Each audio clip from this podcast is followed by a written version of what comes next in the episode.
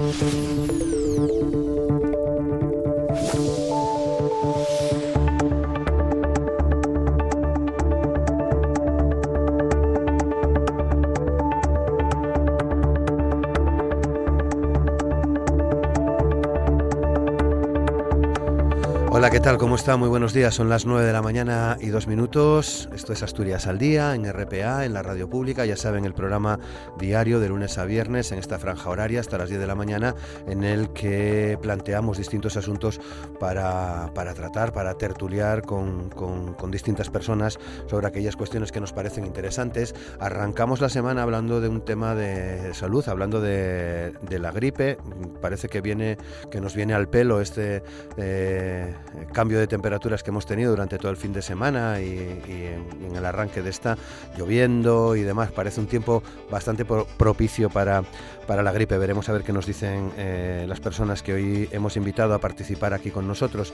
Y es que la ministra de Sanidad en funciones, María Luisa Carcedo, llamaba a la sociedad a vacunarse de la gripe y reconocía que este asunto es un punto débil de la sanidad en España, pues solo el 56% de la población de riesgo eh, de esta enfermedad lo hace vacunarse frente al 75%, que es el porcentaje que recomienda la Organización Mundial de la Salud. Eh, lo decía la ministra en funciones antes de intervenir en un encuentro sobre vacunas celebrado el pasado mes en la Universidad Internacional Menéndez Pelayo de Santander. En los últimos días también hemos conocido algunos datos que nos parecen eh, interesantes y dignos de mención en el programa de hoy, y es que más del 50% de la población no conoce en qué época del año se realiza la campaña de vacunación antigripal y de ellos un 60% presenta algún factor de riesgo. Son datos de una encuesta realizada en este caso por la Sociedad Española de Farmacia Familiar y Comunitaria, publicada hace muy pocos días, la pasada semana. En ese estudio participaron 528 farmacéuticos de toda España y eh, realizaron 1.456 encuestas a pacientes de todo el país. La campaña de vacunación contra la gripe comienza hoy lunes 21 de octubre y lo hace para personas mayores de 65 años y mujeres embarazadas que pueden solicitar ya cita en los centros de salud. El inicio oficial tiene lugar hoy, dentro de un rato, a las 9 y media de la mañana, en el Centro de Salud de Teatinos, en, en Oviedo. Este año eh, se persigue, entre otras cosas, el objetivo de que se vacunen el 65% de los mayores de 65 años. En 2018, eh, en la pasada campaña, se alcanzó el 57% de cobertura y el 44% de las eh, mujeres gestantes. En el caso de las embarazadas, la Consejería de Salud recomienda la vacuna para proteger a los bebés, dado que hasta pasados los seis meses de vida no pueden recibir esa vacunación. El contagio de los virus gripales incrementa el riesgo de complicaciones en los recién nacidos y provoca ingresos y casos graves equiparables a los que afectan a las personas mayores de 65 años. Esta campaña, la de este año 2019, finaliza el 31 de diciembre. Se incluyen en la misma por primera vez la vacuna tetravalente de cultivo celular que se administrará a gestantes y personas con alergias graves al huevo y a los antibióticos. A los mayores de 65 eh, se les inoculará la trivalente reforzada que logra una mejor respuesta inmune en este sector de población. A partir del día 4 de noviembre comenzará, se comenzará con la vacuna tetravalente clásica al resto de grupos de riesgo, personas inmunodeprimidas o con enfermedades crónicas u obesidad. También está indicada para quienes conviven con personas de alto riesgo, personal de centros sanitarios y sociales, estudiantes eh, en prácticas de ciencias de la salud y trabajadores de servicios públicos esenciales como puedan ser las policías, los bomberos o la protección civil. Por primera vez eh, se protegerá con esta profilaxis a los bebés prematuros mayores de seis meses y menores de dos años eh, Salud ha adquirido en esta campaña, para esta campaña, 244.000 dosis de vacuna, que suponen una inversión de 1.194.710 euros. Del total, 170.000 son de trivalente reforzada, 72.000 de la tetravalente clásica y 2.000 de tetravalente de cultivo celular. Para hablar de estos asuntos hemos invitado a Ismael Huerta González, que es jefe del Servicio de Vigilancia de la Consejería de Sanidad, a María Fernández Prada, que es médica especialista en Medicina Preventiva y Salud Pública en el Hospital Vital Álvarez Builla de Mieres y vocal de formación de la Asociación Española de Vacunología, y también a Francisco José Álvarez García, que es pediatra en el Centro de Salud de Llanera y miembro del Comité Asesor de Vacunas del Principado. Con Amor Argüelles en el control de sonido, comienza Asturias al Día. Aquí comienza Asturias Al Día, con Roberto Pato. Y comenzamos saludando a nuestros invitados. María Fernández Prada, ¿qué tal María? ¿Cómo estás? Muy Buenos días, muchas gracias por acercarte a los estudios. A vosotros. Y participar en el programa. Saludamos también a Ismael Huerta González, jefe del Servicio de Vigilancia de la Consejería, como decíamos. Ismael, ¿qué tal? ¿Cómo estás? Buenos días, buenos muchas días. gracias. Muchas gracias por invitarnos. Y a través del teléfono tenemos a Francisco José Álvarez García, como les decía, pediatra del Centro de Salud Llanera, miembro además del Comité Asesor de Vacunas del Principado. Eh, Francisco, ¿qué tal? ¿Cómo estás? Buenos días. ¿Qué tal? Buenos días. Muchas gracias. Hola Ismael, hola María. Hola Fran. Por Hola, Fran. participar con nosotros. Bueno, María, que decía, eres médica especialista en medicina preventiva y salud en el Vital Álvarez Builla, en Mieres, y vocal de formación de, la, de esta Asociación de- Española de, de Vacunología, que no lo decía eh, mientras te, te saludaba. Así que queda, queda, queda dicho. Gracias. Ismael, no sé si el tiempo que hemos tenido el fin de semana y cómo viene este lunes es muy propicio para esto de la gripe. Pues eh, no tanto por la lluvia, pero sí por el frío. El frío sí que ayuda mucho a la difusión de los virus gripales, la humedad no tanto. Quiero decir, si llueve pero hace calor, pues no, no es un tiempo muy de gripal, pero sí el frío. Mm. Bueno, eh, coincide en el resto de comunidades eh, autónomas eh, el inicio de la campaña. En algunos sitios parece que, que- que ya ha empezado, en otros se hará a partir de esta, de esta fecha. Y en Asturias se decide adelantarlo un- unos días ¿no? en, en la campaña de este año. Empieza hoy, nueve y media, en Teatinos, en el Centro Sí. de Salud de Teatinos. Sí, sí, empieza hoy oficialmente la el inicio de la campaña. Eh, a nivel nacional, más o menos empezamos todos en el mes de octubre, una semana antes, una semana después. Hay pequeñas diferencias, pero no, no muy grandes. Y, y nosotros lo que hemos hecho un poco por, por los temas de suministro de dosis, hemos adelantado lo que es la vacunación en mayores de 65 y las, en las embarazadas, porque disponemos de las vacunas antes, y retrasamos un poquito, pero poco, la vacunación en menores de 64 años, porque estas dosis nos van a llegar un poquito más tarde. Bueno, eh, hay que pedir cita Por supuesto. en los centros de salud, ¿no? Por supuesto, a ver, esto se trata de una vacunación de un montón de personas. Normalmente vacunamos pues eh, cerca de 240.000 personas, es un poco la previsión, y no, tienes que hacer una vacunación organizada. Entonces la mejor manera de organizarla es pedir cita y según va habiendo huecos en cada centro de salud, pues se van dando cita y vacunando a las personas. Bueno, pinchazo y nada más, tampoco es más complicado esto, ¿no? Bueno, ah, un acto de vacunación no es solo pinchar y nada más. En primer lugar, hay que revisar un poco los antecedentes de la persona, comprobar que de verdad tiene indicación de la vacunación y luego valorar que no tenga ningún antecedente de una reacción adversa grave, que no tenga alergias graves a alguno de los componentes de la vacuna y todo eso pues hay que hacerlo obligatoriamente con cada persona. Después se hace el acto de vacunación y a continuación no se acaba. Hay que hacer una observación posterior a la vacunación para comprobar que no haya una reacción adversa a la vacuna de estas inmediatas. Porque las hay. Las hay, pero con una frecuencia bajísima.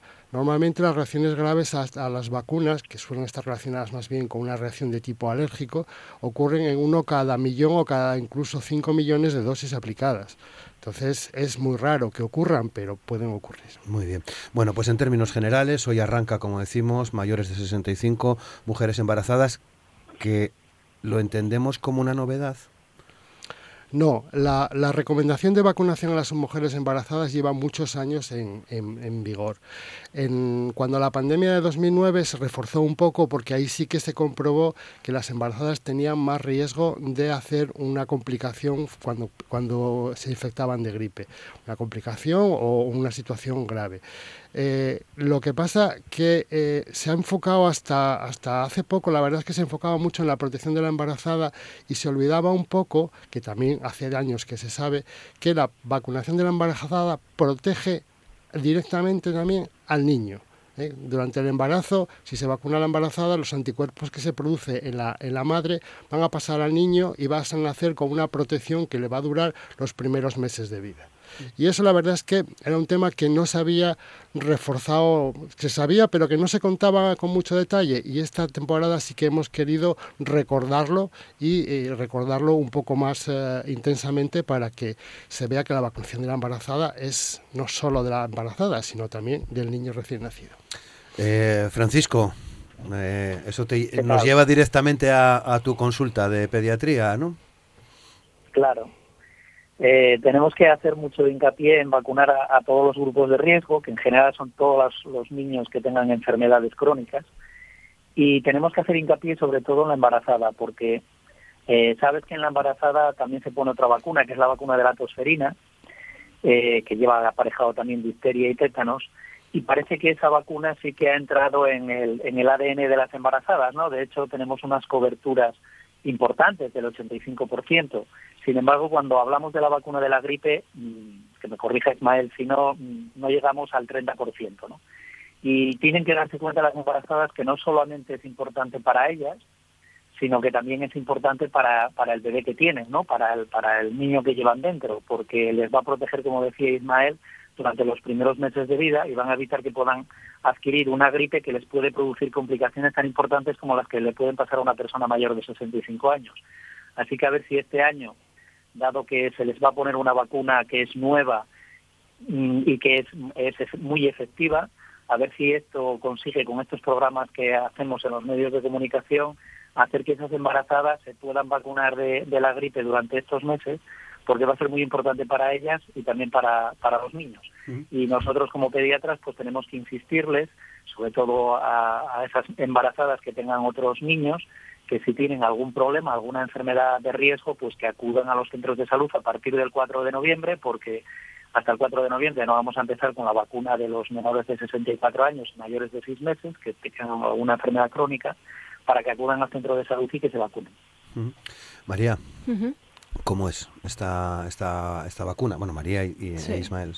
Bueno, lo más importante es, reforzar lo que están diciendo Ismael y, Fran, ¿no? En el sentido de que durante el embarazo se producen una serie de cambios, cambios que son absolutamente normales, son cambios fisiológicos que llamamos, al margen de los cambios psicológicos que también están ahí, evidentemente. Y estos cambios fisiológicos, estos cambios normales que sufren el los cuerpos de, las mujeres, son principalmente para tener una mejor adaptación a, ese feto que, que, está ahí creciendo, ¿no? De tal manera que aumenta el gasto cardíaco, necesitan un mayor esfuerzo para el corazón de esa mujer, necesita ejercer un mayor esfuerzo, también aumenta el volumen de la sangre, también hay cambios a nivel renal, también se reduce la capacidad pulmonar, porque evidentemente si ese embarazo está avanzado, el diafragma eh, se eleva por el propio espacio que ocupa el feto, eso hace que se reduzca la capacidad pulmonar y también se produce un cierto nivel o grado que llamamos de inmunodepresión, es decir, de bajada de las defensas, pero que es algo fisiológico y normal y es precisamente para que el cuerpo no genere cierto, entre comillas, rechazo al feto. ¿no? Todos estos cambios hacen que aumente el riesgo de que si adquiere el virus de la gripe una embarazada, eso se pueda complicar. Se puede complicar hasta ocho veces más. Es decir, una embarazada tiene ocho veces más riesgo de tener una gripe grave que se traduce en una neumonía, que se traduce en una hospitalización, que se traduce en un shock, se traduce en muchas cosas, pero también se traduce en que se puede adelantar el parto, tenemos un, niño prematuro, se, se puede traducir también, y lo dicen los estudios científicos, en lo que se llama muerte fetal, que tengamos una complicación muy seria. Y con una herramienta tan sencilla como es la vacunación, pues podemos evitar que esto pueda tener lugar. La vacuna de este año que se va a administrar a las embarazadas es una vacuna cuya efectividad y eficacia pues se ha demostrado superior es una vacuna que, como bien decía Ismael también, eh, es un aspecto diferencial porque el riesgo de las embarazadas es importante y de ahí el mensaje de que se ponga una vacuna particular para ellas y que se haga el tándem, evidentemente, de la vacuna de la embarazada como la vacuna de la gripe y de la vacuna de la tosferina. Tenemos unos niveles muy buenos, unas coberturas de vacunación altísimas para la vacuna de la tosferina, sin embargo nos queda unos deberes pendientes con la vacuna de la gripe porque parece que el mensaje no, no cala tanto siendo tan importante como la vacuna de la tosferina. ¿no? Ismael. Sí, por continuar con este comentario. Sí, bueno, eh, en realidad, eh, una de las cosas que sí queríamos mm, mejorar, y por eso reforzar este mensaje, es esa diferencia que, es que hemos comentado en la cobertura de vacunación de la tosferina, que anda en torno al 85%, y la de la vacunación de la embarazada. La verdad es que la temporada pasada alcanzamos un 44%, mejoramos un poco del 30% que habíamos alcanzado la otra temporada, pero consideramos que no es suficiente que hay que mejorar todavía más las coberturas de vacunación de la embarazada y, y, además como nuestro sistema de vigilancia de la gripe nos lo va a poder permitir, intentar ver cómo eso puede repercutir en que disminuya la cantidad de niños pequeños, menores de seis meses, que ingresan o tienen cuadros graves eh, en el hospital. Porque se dan, claro, evidentemente. Claro, sí. De hecho, el año pasado desde la Consejería plantearon un, pequeño análisis descriptivo de los, de los datos locales, que incluso se presentaron en, algún Congreso Nacional, y se veía lo que bien mencionabas al inicio, que los niños eh, recién nacidos, los niños concretamente, el estudio se hizo en menores de 12 meses, pues tenían unas tasas de hospitalización tan elevadas como los mayores de 65, 75 y 80 años. Es decir, que aunque tengamos un poca sensibilidad o digamos la percepción de que los niños pues cuando ingresas, eh, ingresan en épocas eh, gripales o en invierno pues pueden ser evidentemente por muchos virus que no solamente el virus de la gripe pero por casos confirmados de gripe y de, y de casos graves de hospitalización eh, estamos al mismo nivel en los menores de 12 meses que en los mayores de 75 años ¿no? Sí, Frank, intuía que querías decir algo. Sí, pues mira, la verdad es que hay una frase que, que, resume muy bien todo lo que estamos hablando y que la acuñó un pediatra compañero mío de Las Palmas en un congreso, y es que hay que intentar que todos los profesionales sanitarios se queden con una frase eh, muy típica que es en el embarazo una vacuna en cada brazo. Y los medios de comunicación, a ver si dais publicidad al mismo, para que los profesionales sanitarios que atiendan a las embarazadas y las propias embarazadas sepan que no solo tienen que poner la vacuna de la tosferina, que es verdad que tenemos unas coberturas muy buenas y es verdad que previene una tosferina grave en el lactante, que en el año 2015 produjo 8 o 9 muertes en España, pero es que la vacuna de la gripe también es muy importante, porque si no vamos a conseguir también que pueda haber complicaciones en la mujer embarazada o en el, o en el niño. ¿no? Así que con el, en el embarazo una vacuna en cada brazo, yo creo que, que si se da ese eslogan, seguramente que conseguiremos más éxitos. Eh, mm, mm, es un problema de información de que realmente llegue la información, o Fran, tú que estás en la, en, eh, por la consulta, por tomarte como, como referencia, o que te dicen eh, las mujeres, evidentemente las que van seguro que salen con, con la cita para la vacuna, ¿no?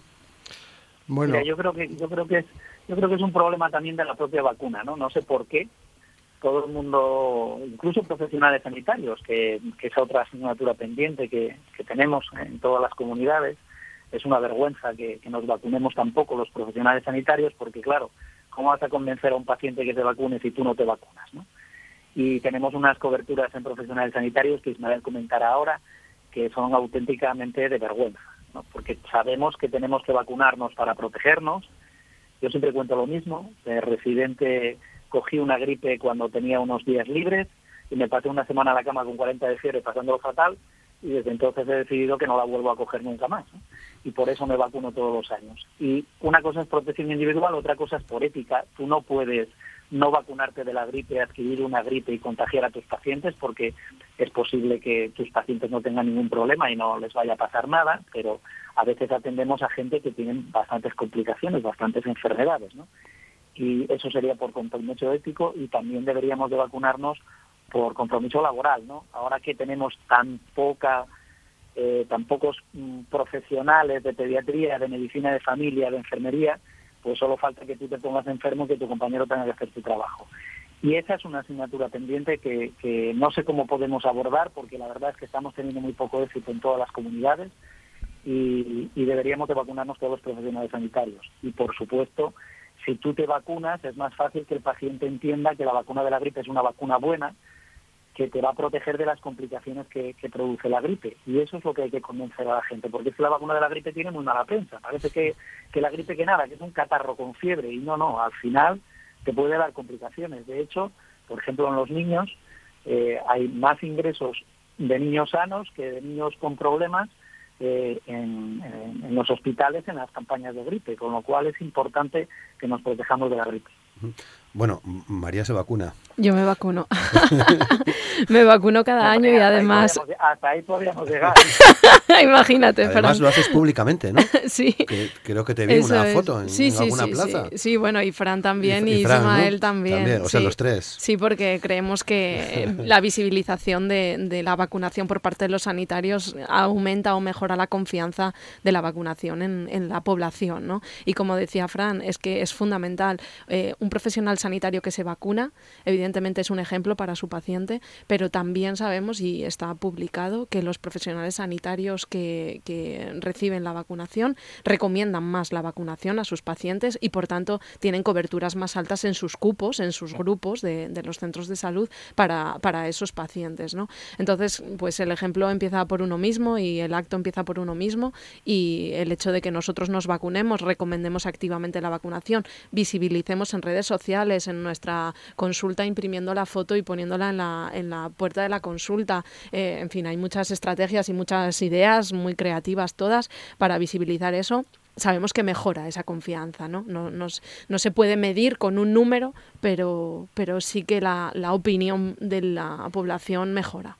Porque son datos eh, Mm, eh, Ismael, similares a los de la población en general, los de los sanitarios que no se, que no se vacunan? Mm, la verdad es que también hemos mejorado un poquito de la temporada pasada anterior, que andábamos sobre un 40% relacionado solo exclusivamente con lo que es sanitarios del sistema público y hemos llegado casi a un 50%. Pero, pero en ese 50 no se incluyen eh, pues otros sanitarios que no están que no tienen un plan puesto fijo ni nada. Entonces bueno eh, hemos mejorado pero seguimos sigue siendo una asignatura pendiente. Yo creo que ahí hay un problema y es que eh, no se conoce bien por parte de los sanitarios cómo es la vacuna cómo funciona qué efectos secundarios tiene. Y, yo creo que ese es un, un, un, problema y, y un error por parte de los sanitarios no conocer las herramientas que tienes. Hay que tener en cuenta que la vacuna de la gripe es básicamente la única herramienta que tienes para controlar la enfermedad y reducir el impacto sanitario que tiene sobre la población en general. Y que si no consigues buenas coberturas de vacunación, no, la gripe va a tener mucho mayor impacto. Eh, es más, nosotros hemos hecho un análisis de la información que tenemos en los últimos años y vemos que solo con mejorar mm, eh, un poquito las coberturas de vacunación en general en la población, sobre todo en los mayores de 65 años, conseguimos disminuir bastante la proporción, la tasa de casos graves y de fallecidos de gripe. Mm. Bueno, que todos, que por desgracia eh, los hay, em, no podemos quitarle importancia al asunto de la gripe, es un, es un, serio problema, ¿no? Sí, mm, además la información que tenemos, claro, nos llega a través de la, de la, gente que acude a las consultas, a las consultas médicas. Entonces, más o menos tenemos que en los últimos años un 4% de la población aproximadamente acude con un cuadro de gripe a una consulta médica de atención primaria. Eso supone en torno a 40, 45 mil personas al año. ¿eh? son las que acuden a consulta médica. Pero las que no enferman de gripe y no acuden son bastantes más. Claro. ¿Eh? Podría ser hasta tres veces más y nos pondríamos en un 12% de la población. Aunque la vacuna de la gripe no es una vacuna maravillosa, no tiene efectividades del 90%, ¿no? son más pequeñas, pero solo con conseguir vacunar a una cierta cantidad de personas, como es tanta la cantidad de enfermos, vamos a disminuirlos lo suficiente para que el impacto sanitario sea mucho menor.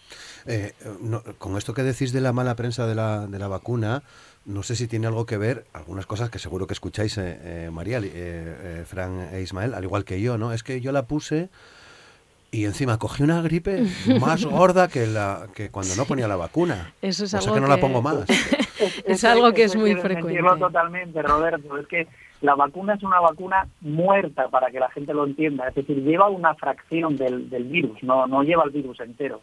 Luego, es imposible, o sea, mira que en medicina estas cosas no se pueden decir, ¿eh? porque nunca dos más dos no son cuatro, pero es imposible que puedan adquirir la gripe por la vacuna. Puede, la vacuna, como todas las vacunas, puede producir efectos secundarios leves que pueden ser locales, que pueden ser generales, un cierto malestar, un cierto dolor muscular, pero eso no significa que te cojas la gripe. Y además, cuando te pones la vacuna te puede pasar estas cosas, pero te duran dos o tres días, no te dura más. Entonces, ¿qué pasa? Que ¿Cuándo estamos vacunando? Nos estamos vacunando cuando ya aquí en Asturias pues empieza el frío y empieza la lluvia y cogemos catarros, o sea, por otros tipos de virus, no por, por, por el virus de la gripe. ¿Qué pasa? Que tú te vacunas y a lo mejor has adquirido también ese virus, porque está muy frío, y te ha contagiado a alguien, entonces a lo mejor pues, puedes desarrollar un cuadro catarral y a lo mejor es por otro virus, no por el virus de la gripe. Y esto hay que convencer a la gente. O sea, el, el virus, la vacuna del virus de la el virus que está en la vacuna de la gripe es imposible que pueda producir la gripe. Con lo cual, esos son pequeños efectos secundarios que te puede producir la vacuna y si tienes algo más, será que has adquirido otro virus, pero no el virus de la gripe. Eso es. Ahora mismo lo que estamos viendo epidemiológicamente es que circulan pues los típicos virus que producen los cuadros catarrales, el dolor de garganta, los mocos en la nariz, eh, que me duelen los oídos, que incluso puedo tener un poquito de conjuntivitis. Esos virus son, por ejemplo, el virus del el adenovirus o el virus de la parainfluenza. Son virus que pueden producir cuadros similares por el tema de, de lo que, que lo tenemos focalizado en las vías respiratorias altas, pero para nada tienen que ver con el virus de la gripe. De hecho, la estrategia de salud pública, que es la vacunación y el, el inicio de la campaña que, que empieza hoy aquí en Asturias, lo que pretende es eh, que empecemos a vacunar antes de que circule el virus de la gripe, ¿vale? Por tanto, ahora mismo los cuadros catarrales que estamos viendo no responden eh, a, A la la, gripe. gripe. responden a cuadros de catarros y evidentemente la vacuna de la gripe protege frente a gripe, no protege frente a catarro. Al cambio estacional. Al Dicho así. en- Sí, ¿eh? efectivamente, los cambios de temperatura y, y son los virus que empiezan a aflorar. Pero, pero no debemos confundir eso que, que bien comenta Fran, es científicamente imposible que la vacuna de la gripe produzca gripe porque no tiene capacidad para ello, ¿no? Es como si, por ejemplo, lo, lo explicamos mucho, yo se lo digo mucho a los pacientes, es como si eh, tú tienes un coche y al coche le quitas el motor o le quitas un volante o le quitas el tubo de escape, o sea, sigue siendo un coche pero no camina, ¿vale? O sea que el, el virus que contiene la vacuna es un fragmento del virus que es suficiente para que nuestro cuerpo reconozca que pertenece al virus de la gripe y que por tanto genere protección, pero no tiene capacidad para producir una infección activa como puede ser la, una, una gripe. Bueno, creo que hacías una pequeña referencia, o así lo intuía Ismael, eh, bueno, y Fran y María que, que comenten también. Eh, creo que este año una de las novedades es que incluís una pequeña encuesta o se va a hacer una serie de preguntas eh, a quienes se va a vacunar. ¿Es así? ¿O es una información que eh, yo tengo mal, mal, mal cogida? Pues igual sí, porque no tenemos previsto una encuesta Bueno, o preguntas. No, eh, yo creo que sé, te no, refieres sí. más bien No, al sí. documento de Sí. preguntas Ah, vale, frecuentes de preguntas los frecuentes. Eso. Ah, pero bueno, ese es Lo un... llamo encuesta como es una... sí. No, pero eso fue un documento informativo de, de cara a la población para informarle un poco de que no solo circulan los virus de la gripe, sino que circulan otros virus, los virus de los resfriados, que son difíciles de distinguir una cosa de otra pero, y que son mucho más frecuentes que la gripe. Pero no es unas preguntas, sino un documento que va a estar disponible en la, en la, en la página web del, del- del- de salud del Principado de Asturias, en Astur Salud, y mm, un poco para resolver dudas de cara a la población. Ah, vale, vale. No que les vamos a preguntar si saben lo que es una gripe o, como- Bueno. o, o un resfriado. Sí, sí. Era eh, exactamente. Lo, yo lo lo- le daba una dimensión que igual era más. eh, bueno, así. Vi preguntas y dije, a ver, ¿qué, nos, qué, qué quieren saber eh, de nosotros ¿no? y, de, y de la gripe? Bueno, hemos hablado, por lo tanto, hasta ahora de, de varias cosas, entre ellas de, ese, de esa recomendación a partir de hoy: mujeres en- embarazadas y mayores de, de 65 con una vacuna, digo bien, más específica. Hay, hay tres vacunas, ¿no, Ismael? Sí, tenemos eh, vamos, tres a, va- vacunas. vamos a la, a la segunda, a la que, que- que- podamos comentar ahora. Sí, eh, ya el año pasado hicimos un cambio en la estrategia de vacunación y cambiamos de una vacuna única que usábamos para todos a dos vacunas. Y, y esas dos vacunas también las repetimos este año. Y, y la que nos resulta así de mucho interés es la vacuna reforzada para las personas a partir de 65 años de edad, porque eh, lo que sí que estábamos viendo es que con la edad la respuesta eh, del organismo a las vacunaciones no es tan buena. ¿eh? Y sobre todo cuando tienes ya una cierta cantidad de años, pues tu sistema inmune no responde tan bien eh, a las vacunas ni a las infecciones como, como una persona más joven. Entonces, teniendo disponible una vacuna que está reforzada con una sustancia que se llama adyuvante y que lo que hace es que la respuesta inmune sea mucho más robusta y mucho más potente y que incluso pueda, pueda ir un poco más allá de los virus que tiene y, afectar y, proteger también frente a virus parecidos, pues nos pareció que será una vacuna indispensable de aplicar a las, las personas a partir de los 65 años de edad, en las que es cuando empezamos a ver que la respuesta de su sistema, de sus defensas, no es tan buena. ¿eh? Y la verdad es que eh, la vacuna puede dar un poquito más de reacción local, eso hay que saberlo, pero la respuesta es mucho mejor y la protección es mucho mejor. María. Resulta paradójico a veces en, vacunología esto que está comentando Ismael, ¿no? que las personas a las que mm, tenemos o las personas que tienen mayores necesidades de protección son aquellas que al mismo tiempo eh, tienen una peor respuesta a esta herramienta preventiva, ¿no? como es la vacunación. Pero precisamente por eso la ciencia y la investigación, pues afortunadamente avanza y nos acompaña en el sentido de que si tenemos un grupo que tenemos que proteger pero al mismo tiempo no responde también a una vacuna convencional, vamos a plantear una vacuna que pueda tener, que pueda estar adaptada a esas necesidades de, mayor respuesta o de mayor protección y, vamos a administrarla. ¿no? Eh, por tanto, la vacuna que se va a administrar, que a partir de hoy a las personas de 65 años y mayores, es una vacuna eh, excelente en tanto y cuanto se adapta perfectamente a, las necesidades de protección que tenemos para esta población. Eh, Fran. Pues una, una cuestión que el año pasado ya se hizo aquí en Asturias mm, es que las vacunas para las embarazadas y para los menores de 24 años son tetravalentes, ¿no? Tenemos dos, aunque hay tres tipos de virus de la gripe, los dos que afectan a humanos son el A y el B, y tenemos dos cepas, ¿no? Dos, dos tipos de, de virus A y dos tipos de virus B. Hasta el año pasado vacunábamos con una vacuna trivalente que llevaba los dos tipos del A, pero solo llevaba un tipo del B, ¿no? Y el año pasado, pues, se consiguió esta mejora en nuestra comunidad, que es poner una vacuna tetravalente, ¿no? Que lleva los cuatro, las dos cepas A y las dos cepas B. Hombre, es verdad que el año pasado no tuvo mucho éxito porque el B casi no circuló, pero normalmente un año no circula y al año siguiente circula mucho, con lo cual el seguir teniendo vacunas tetravalentes aquí en Asturias es, una gran ventaja. No todas las comunidades eh, lo han podido tener y tenemos que aprovechar que tenemos las mejores vacunas para que los que nos tenemos que proteger nos protejamos adecuadamente. Porque esto, eh, en realidad, Ismael, ¿cómo, ¿cómo se organiza en el ámbito nacional? Estamos hablando de, de la campaña en Asturias, arranca, arranca hoy, ya comentamos al principio que eh, en algunas comunidades pudo, haber empezado hace unos días, en otras lo hará eh, dentro de unos días. En, en cualquier caso es, bueno, octubre, digamos, o este tiempo en el que estamos el, el elegido. Eh, pero mm, por lo que dice Francisco, cada comunidad luego decide eh, cómo, cómo hacer su campaña.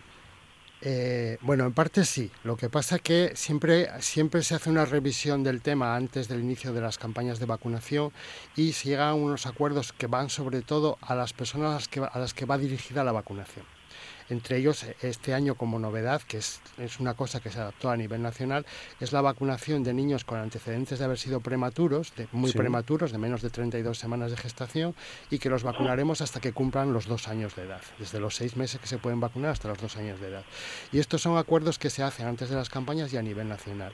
También más o menos se acuerda que las campañas se inicien en un entorno de fechas que no es fijo, porque ya depende un poco de la logística, depende de, de cuándo lleguen las vacunas, los suministradores puedan suministrar las vacunas en cada comunidad autónoma. Pero luego lo que es ya el, el hecho de escoger un tipo de vacuna o otro tipo de vacuna ya depende de cada comunidad autónoma. Ahí ya, eh, digamos que los temas de salud pública dependen, son, son competencia de las comunidades autónomas y algunas comunidades autónomas pueden apostar por gastar un poco más y para conseguir un poco más de protección y otras pues no lo vean tan claro. Ahí es donde entra el Consejo de Vacunas en parte también para eh, asesoraros, para asesorar a la consejería? Eh, sí. Sí, sí, y no. Sí, no. Sí y no. qué bueno. El, comité asesor de vacunas eh, se reúne dos veces al año, por cierto. Tengo que decirle al nuevo director general de salud pública que tiene que convocar al comité asesor en este otoño, en noviembre o a finales de octubre o en noviembre, para debatir ciertos asuntos que todavía están pendientes pero el comité asesor, como la propia palabra dice, es asesor. En el caso de la, de la vacunación de la gripe, pues eh, es la consejería la que, la que decide la estrategia adecuada y luego nos lo comenta y nosotros hacemos los comentarios que consideremos oportunos sobre esa estrategia y se puede modificar o no. Pero es un comité asesor. Al final la decisión ejecutiva está claro que es del director general de salud pública y no, de, no del comité asesor. Ese era el no, vamos al sí. Eh, también es verdad, es verdad, es lo que comenta Fran, pero también que eh, cuando se piensa una estrategia de vacunación o cambiar la estrategia de vacunación en la comunidad autónoma, en Asturias, siempre se consulta al Comité Asesor de Vacunas y se le plantea un poco las razones por las cuales se plantea ese cambio de estrategia de vacunación, como se hizo eh, la temporada pasada, para la, estrategia de la temporada pasada y como se hizo para esta temporada, se presenta y se les pide su, asesoramiento, su opinión y se tiene en cuenta. ¿eh? Entonces, eh, eh, no es necesario, no es obligatorio seguir, decir, hacer lo que dice, vamos, la competencia es de la Dirección General de Salud Pública de, tal, pero de la, de la Consejería de Salud ahora, pero sí que se sí que se tiene en cuenta. ¿eh? Y normalmente la verdad es que cuando presentamos cosas bastante razonables al Comité Asesor de Vacunas, normalmente están de acuerdo. Sí, hay que decir que tenemos pues un equipo técnico liderado por, por Ismael, evidentemente muy, muy potente y que intenta siempre estar muy actualizado y, ofrecernos, ofrecer a los asturianos las mejores estrategias. Entonces, son pocas las veces en las que entramos en discusión porque vamos a la cabeza de España en muchísimas decisiones. Esta estrategia que se ha decidido este año para Asturias probablemente es de las más completas y sería una pena que los asturianos no aprovecháramos esta oportunidad porque, bueno, de hecho, la inversión económica es una inversión pública y, es un dinero que, es un dinero que, que, ponemos todos, ¿no?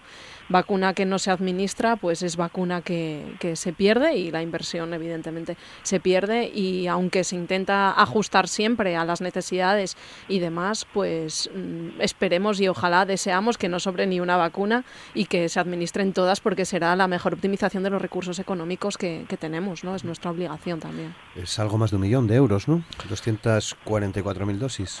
Eh, sí, un millón 194.000 euros en términos redondos que ha, aumentado un poquito más respecto al año anterior, poco más, no me acuerdo ahora exactamente, pero es un poco más, pero lo que sí que hubo fue un cambio importante en la temporada anterior, que pasamos de una vacuna única para todos y tal, a esa estrategia de vacunas reforzadas y vacunas de tetravalentes de espectro ampliado, que ahí sí que supuso un incremento importante de, de los costes, pero mm, basados en conseguir las mejores vacunas, las que proporcionen la mejor protección para los asturianos.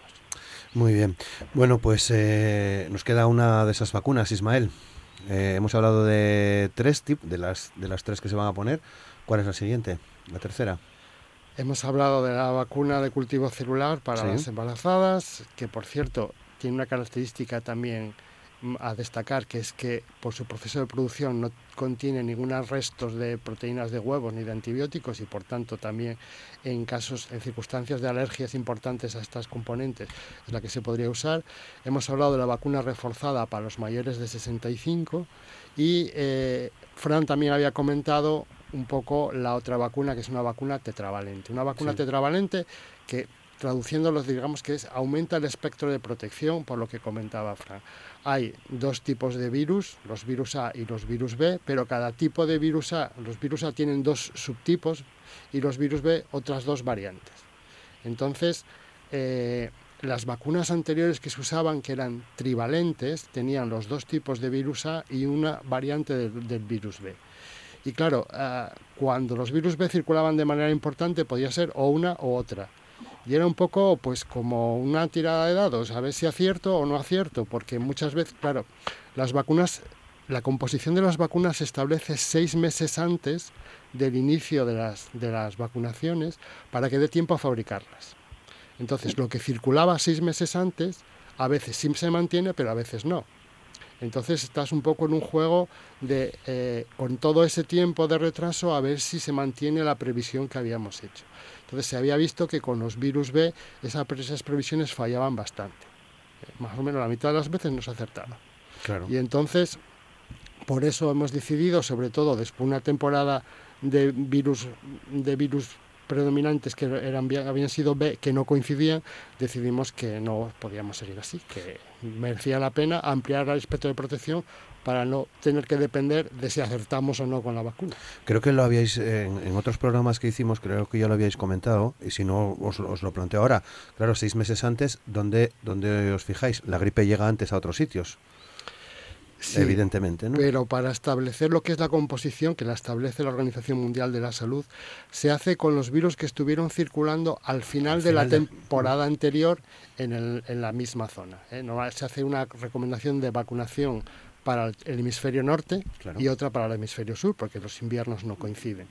Entonces la del hemisferio norte se hace con la, la previsión se hace con lo que estuvo circulando hasta febrero, más o menos de, del año anterior, de, vamos, de ese año, y eh, para que dé tiempo a tenerlas para, para, que se fabriquen en septiembre y nos puedan llegar en octubre. Entonces, de hecho, este año la Organización Mundial de la Salud con la decisión de qué composición deberían de llevar las vacunas, tardó un poquito más con uno de los tipos A y eso hace que las vacunas nos hayan llegado un pelín más tarde de lo que suele ser habitual. Habitualmente solemos empezar, hace años empezábamos en septiembre, pero desde hace un tiempo solíamos empezar a mediados de octubre y sin embargo eh, la vacunación de las personas menores de 64 años que sean grupos de riesgo vamos a empezar el 4 de noviembre, que ya es un pelín tarde, porque curiosamente, no sé por qué, Asturias siempre es la que empieza con, la epidemia de gripe. Es algo que nadie se explica porque siempre empezamos nosotros y dices, bueno, es que estás en el norte y está más frío y, y tenéis más lluvia y demás. No, no, porque es que empezamos nosotros antes, pero no empieza antes Galicia, Cantabria o País Vasco. Entonces es una cosa que no sabemos muy bien por qué es, espero que algún día Ismael lo pueda descubrir. A, ver si es algo que nos distingue. La gripe, la epidemia de la gripe en, Asturias, eh, eh, en España siempre, vamos, es que eso nunca cambia. Con lo cual, quiero decir con esto que los grupos de riesgo menores de 64 años, que la campaña empieza el 4 de noviembre, que se apuren para poner la vacuna. eh, María.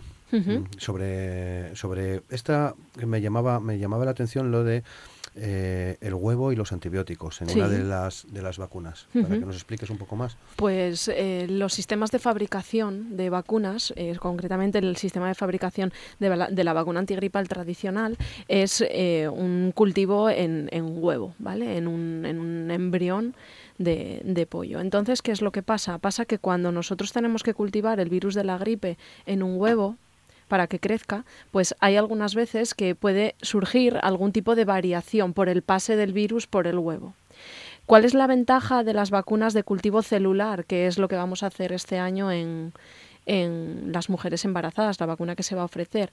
Pues una de las principales ventajas es que al no tener que pasar por el huevo, pues esa variante que puede surgir pues se reduce prácticamente a cero, no hay ninguna modificación. Por tanto, la eficacia, lo que se presupone, cómo va a funcionar la vacuna de la gripe, pues va a ser mucho mejor y va a coincidir de una manera más exacta con lo que puede circular, ¿no? Entonces, las vacunas de gripe de cultivo celular ofrecen esa ventaja que para concretamente las mujeres embarazadas nos interesa y al mismo tiempo no se utilizan eh, antibióticos para el proceso de fabricación, trazas de antibióticos para el proceso de fabricación para evitar esa contaminación o para evitar esa modificación, ¿vale? Entonces es un avance importante. Es importante, ¿no? Sí, de todas maneras hay que tener en cuenta que los restos de proteínas de huevo, los restos de antibióticos que hay en las vacunas tradicionales son en cantidades pequeñísimas infinitesimales. Pero, pero muy, muy pequeñas y por eso solo en casos de antecedente de alergia grave está indicado no evitar esas vacunas y utilizar esta otra.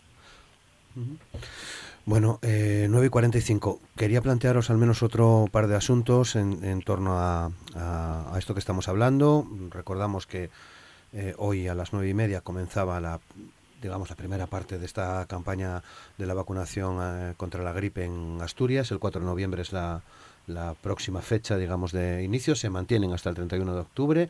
La recomendación sería, por tanto, mm, solicitar ya la consulta y, bueno, poner ese mecanismo en marcha, ¿no? Sí, sí, por supuesto. Eh, llamar a su centro de salud, eh, pedir cita y ya están. Los, los centros de salud ya tienen organizado cómo es la atención durante la campaña, tienen unas lo que llaman agendas específicas, donde van anotando eh, las personas que pueden ir vacunando cada día. Y, una cosa que tenemos y que siempre vemos es que las primeras semanas la cantidad de personas que se vacunan es mucho mayor que las semanas siguientes. Eh, entonces, concretamente, las primeras semanas normalmente vacunamos a unas 40.000 personas, 45.000 personas incluso, y luego ya la siguiente semana ya baja a 30.000 y ya va, luego va bajando. Entonces, bueno, mm, las primeras semanas la verdad es que es una sobrecarga para, para el personal sanitario que aplica las vacunas, ¿eh? porque hay mucha gente, mucha gente. Luego ya se van completando las vacunaciones con un poco más de calma, pero ah, por eso hay que pedir cita, porque si no, no, no se pueden organizar las vacunaciones de manera adecuada. Muy bien, bueno, pues eh, hecha esa recomendación. Pero vuelvo a un asunto, me llamó la atención estos días mirando cosas relacionadas con, con las campañas de, la gripe, esa, esos datos de la Sociedad Española de Farmacia Familiar y Comunitaria que más o menos a modo de titular decía que más del 50% de la población no conoce en qué época del año se realiza la campaña de vacunación antigripal. Eh, eh, ya, habéis hecho algunos comentarios, pero mm, ¿cómo, cómo, cómo, se puede revertir esto? porque en los centros de salud se ve, vamos, centros de salud, hospitales y demás, se ve la publicidad. Hoy los medios prácticamente todos estamos hablando desde hace unos días de, de, de la campaña pero mm, no sé, no sé, no, no sé cómo se pueden dar estas, estas cifras. ¿no? Es llamativo, a mí también me ha llamado la atención el dato porque los esfuerzos que se hacen por todas las partes en la época que va a iniciar durante la campaña y demás son, son importantes por parte de la Administración, por parte de los medios de comunicación, por parte de los profesionales sanitarios. Ahora tenemos las redes sociales, también se hace hincapié en redes sociales. Entonces es llamativo esa, esa cifra de que el 60%, si no me equivoco, como comentabas, eh, desconocía cuando se empezaba a, vacunar y que de ese 60% el 50% tenía indicación de vacunación. A mí a bote pronto se me ocurre que la, mejor manera de revertir es seguir insistiendo y buscando y buscar también eso, esas lagunas o cuáles son esos grupos que parece ser están peor informados para ir a ellos y, eh, plantear una estrategia. ¿no? Sería interesante conocer si hay algún perfil concreto dentro de ese 60% que, que se pueda abordar, pero es, es llamativo. Sí, Fran. Sí, la verdad es que llama mucho la atención, eh, porque vamos, eh, yo creo que, que todo el mundo sabe que la vacuna de la gripe se pone en el otoño, porque es verdad que los medios de comunicación en la primera semana hacen mucho hincapié y probablemente haya que hacer más hincapié. Es decir, estas cosas solo se revierten con información. Esto es como como cuando se habla de los antivacunas, que no son verdaderamente antivacunas, sino que son miedo vacunas, es decir, que no, no tiene una, una información correcta de lo, de lo que es, ¿no? Eh, o das información, información, información, o no vas a conseguir revertir esto. Y te puede pasar, pues como en Francia o en Italia, que bajan las coberturas de vacunación y tienen que hacerlas obligatorias. Así que para intentar revertir esto, si de verdad, que no sabemos cómo está hecha la encuesta, ni, ni qué nivel de fiabilidad tiene, ni nada de esto, la única solución es información, información e información, no hay otra. Y publicidad. No hay otra. No hay Ismael. No, de todas maneras, eh, hay un grupo de población que son las personas un poco más mayores y sobre todo las personas que tienen alguna enfermedad crónica que normalmente sí saben, sí saben de la vacuna, saben cuándo hay que vacunar y son los primeros que suelen pedir las citas. ¿eh? Y, ahí eh, hay una diferencia muy clara con, por ejemplo, personas mayores de 65 años a los que sí que estaría indicado vacunar, pero que no tienen ningún tipo de enfermedad crónica o que tienen una enfermedad crónica muy controlada y que piensan que, eso, de la vacunación de la gripe no va con ellos. Y ahí están un poco bastante equivocados porque esas personas que aparentemente están bien, que no tienen ningún problema o tienen algún problema muy controlado, en caso de que cojan una infección gripal, la infección gripal puede afectarles lo suficiente como para que su calidad de vida se resienta, ¿eh? y a partir de ese momento ya tenga una calidad de vida peor. Se descompense su enfermedad crónica que tenían compensada o se les desencadene otra enfermedad crónica que antes no tenían. Entonces yo creo que ahí sí que debemos de, reforzar un poco el mensaje de esa vacunación. Vacúnate porque con tu edad, eh, si coges una gripe, te va a resultar más, más problemática y más complicada que, a otras personas. No es infrecuente, y esto creo que lo hemos comentado también en, alguna otra sesión parecida, no es infrecuente que las personas de 65 años, pues que se encuentran bien, que no tienen ninguna patología crónica, o como dice Ismael, tienen algo muy puntual y muy bien controlado, pues no es infrecuente que, tengan una gripe, ¿vale? El, virus de la gripe lo tenemos asociado al, al aparato respiratorio y ya está. Pero lo que sí sabemos es que el virus de la gripe produce una situación a nivel de orgánica en el cuerpo, produce una situación de inflamación generalizada. Y esta inflamación generalizada puede dar lugar a complicaciones, por ejemplo, cardíacas.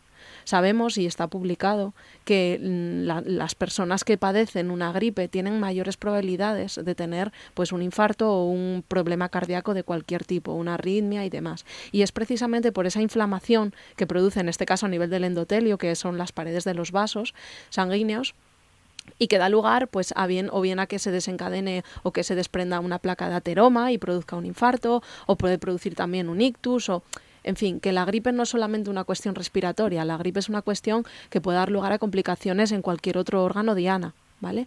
y, seguramente pues muchos, muchas personas conocen, yo pues por, por, desgracia tengo una muy cercana que a los 65 años pues vacúnate porque la propiedad es un factor de riesgo para una gripe grave, pues no, no me vacuno porque estoy estupenda, porque no tengo ninguna enfermedad crónica, estoy muy activa, ta, ta, ta, y esa, y esa gripe pues cogió una gripe y evidentemente le desencadenó pues una arritmia cardíaca. Y hoy es una persona que después de tener una gripe pues ahora mismo esa gripe se curó, pero acarrea una arritmia cardíaca y su medicación correspondiente pues toda la vida, ¿vale?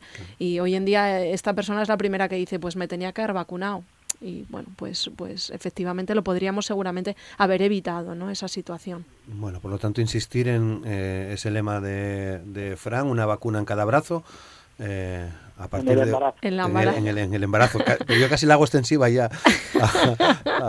sí, sí. ¿no? Un poco más, un poco más, sí. Y, me gustaría que comentaseis también, eh, eh, Frank, cómo están las cuestiones relacionadas con, la investigación. ¿no? El otro día eh, también veíamos una, una, información de unos investigadores de, del eh, Monte Sinaí en, en Estados Unidos que parece que están más cerca de una vacuna universal contra la gripe. Yo no sé si esto, bueno, si se está haciendo una investigación, evidentemente es, es posible, ¿no? Es posible llegar a una a una vacuna universal contra la gripe. Eso sería lo ideal, eso mm. sería lo ideal. Se lleva muchísimos años investigando sobre esa vacuna universal, porque así nos evitaría todo esto que tenemos que hacer todos los años. Y es verdad que el Montesinaí va muy avanzado, además hay un español allí, Fastre, mm. eh, un investigador español, que es un fenómeno en esto de la gripe, pero bueno, cuando se dice que se ha avanzado mucho y demás, todavía nos quedan unos cuantos años para poder conseguir una vacuna antigripal universal que nos solucionaría todos estos problemas de, de si circula el virus o no circula y qué cepa y qué otra cepa, ¿no? Si conseguimos algo que nos proteja contra el virus de la gripe, que es inteligentísimo y que todos los años cambia su, su forma de atacar al organismo para, para hacer daño, ¿no? Es muy inteligente en ese sentido, pues si conseguiéramos esta vacuna sería maravilloso, pero bueno, que está bien las noticias positivas y, y, destacar bien que se está investigando muy bien sobre esta vacuna, pero que no pensemos que está el próximo año, vamos, que va a tardar todavía unos cuantos años. Ya. Investigación a tope, sería la otra parte, María. Claro. Efectivamente. No forma de mejorar. Eso es, eso es, y sobre todo en, en vacunología, ¿no? Pues España es un país que tiene grupos de investigación muy potentes a nivel nacional y a nivel internacional y los esfuerzos que hacen por investigar y por conseguir fondos económicos para ello pues son, son importantes. Hay que destacar que lo que comenta Fran es, es cierto, o sea, las investigaciones de la vacuna universal de la gripe vienen realizándose desde hace tiempo, tenemos esperanzas, evidentemente, pero no es algo que vayamos a tener disponible próximamente. Por tanto, necesitamos seguir reforzando el mensaje de, que todos los años, por el momento, debemos recibir la vacunación antigripal en cuanto empiece la campaña a ser posible. Sí, Ismael. Sí, mira, eh, por ejemplo, eh, en, la en el desarrollo de la vacuna reforzada que utilizamos a partir de los 65 años de edad, en ese desarrollo y en conocer cómo funciona, han participado grupos de investigación españoles. Mm. Entonces, en, este, en, en, esta otra, en esta otra vacuna que se está investigando de, de con la perspectiva de que sea una vacuna universal, que básicamente se plantea, te pones tres vacunas y a lo largo de tu vida y con eso ya tendrías para todo el resto, está todavía bastante, bastante bastante verde, por decirlo de alguna manera.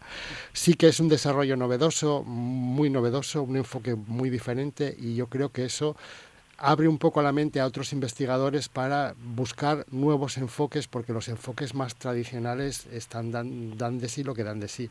Así todo, desde hace unos cuantos años teníamos básicamente un tipo de vacunas de gripe. Ahora mismo hay siete tipos diferentes de vacunas de gripe. De esos cuatro los hay en España y otros tres los no están disponibles en España.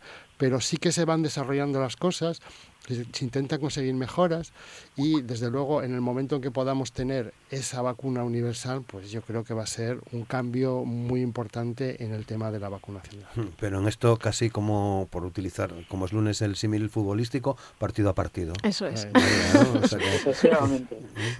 Y aprovechar lo que tenemos ahora. En Asturias tenemos lo mejor que hay ahora mismo en protección de vacuna antigripal. Muy bien, bueno, pues eh, estamos ya a punto de terminar. Recordamos, Ismael, las fechas. A partir de hoy ya se han puesto las primeras, entendemos, ¿no?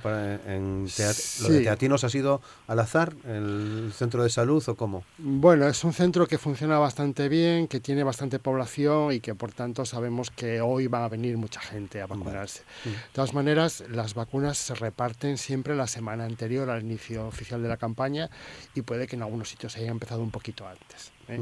Pero digamos que lo que es el, grueso de la vacunación empezará hoy para mayores de 65, para personas a partir de 65 años y embarazadas, y el día 4 empezará para las menores de 65 años, aunque la semana anterior probablemente ya empiecen a vacunar, porque es cuando se van a repartir las, las dosis de vacuna.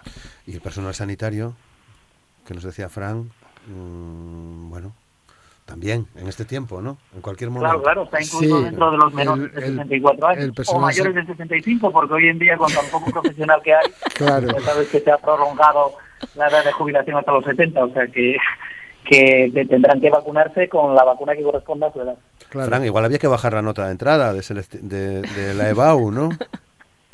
O eso ya nos metemos en otro en otro terreno. Nos metemos en otro, sí, sí, nos metemos en otro jardín que es mejor para los políticos, que lo solucionar. Muy bien. Eh, ¿Querías decir algo más? Eh, ¿Añadir algo más? Eh, bueno, sí que la, vacuna para los profesionales será principalmente a partir del día 4 de noviembre, eh, porque son menores de 64. Algunos se puede vacunar ya. Porque hay que tener en cuenta una cosa, que la vacuna que, ponemos en personas a partir de los 65 años no, no se escoge tampoco, tampoco esa edad por, por azar, sino que esa es una vacuna que solo está autorizada para su uso a partir de esa edad. No se puede poner por debajo. Claro. ¿Eh? entonces, hombre, eh, los estudios que hay avalan por encima de 65 y por debajo no lo avalan, aunque probablemente se podría poner, pero no está autorizado. Muy bien, pues hoy lo dejamos aquí, son las 9 y 58 minutos. Seguimos pendiente de, pendientes de cómo van las cosas y a ver si es posible que os vuelva a ver por aquí dentro de unos meses para ver cómo ha ido esta campaña. Pues nada, cuando quieras. Así que muchas gracias a, Ismael Huerta González, jefe del Servicio de Vigilancia de la Consejería de, Salud. Muchas gracias, Ismael. También muchas gracias a María Fernández Prada, médica especialista en medicina preventiva y salud pública en el Vital Álvarez Builla de, de Mieres, vocal de la formación de, formación, perdón, de la Asociación Española de Vacunología. Gracias. Gran activista con las vacunas y hay algunos temas que también eh, seguramente podamos tratar en el, en el, futuro. Y Francisco José Álvarez, pediatra en el Centro de Salud de Llanera, miembro también del Comité Asesor de Vacunas del Principado. Muchas gracias, Francisco, también. Gracias a ti, Roberto. Es muy importante dar difusión a las vacunas, en este caso a la de la gripe. Muy bien, pues queda dicho, a partir de hoy y del 4 de noviembre, campaña de la gripe en marcha ya en, en Asturias y a todos ustedes darles las gracias como cada día por estar ahí al otro lado. Recordarles que volvemos mañana a partir de las 9 de la mañana, Asturias al día, en RPA. Hasta mañana, feliz día.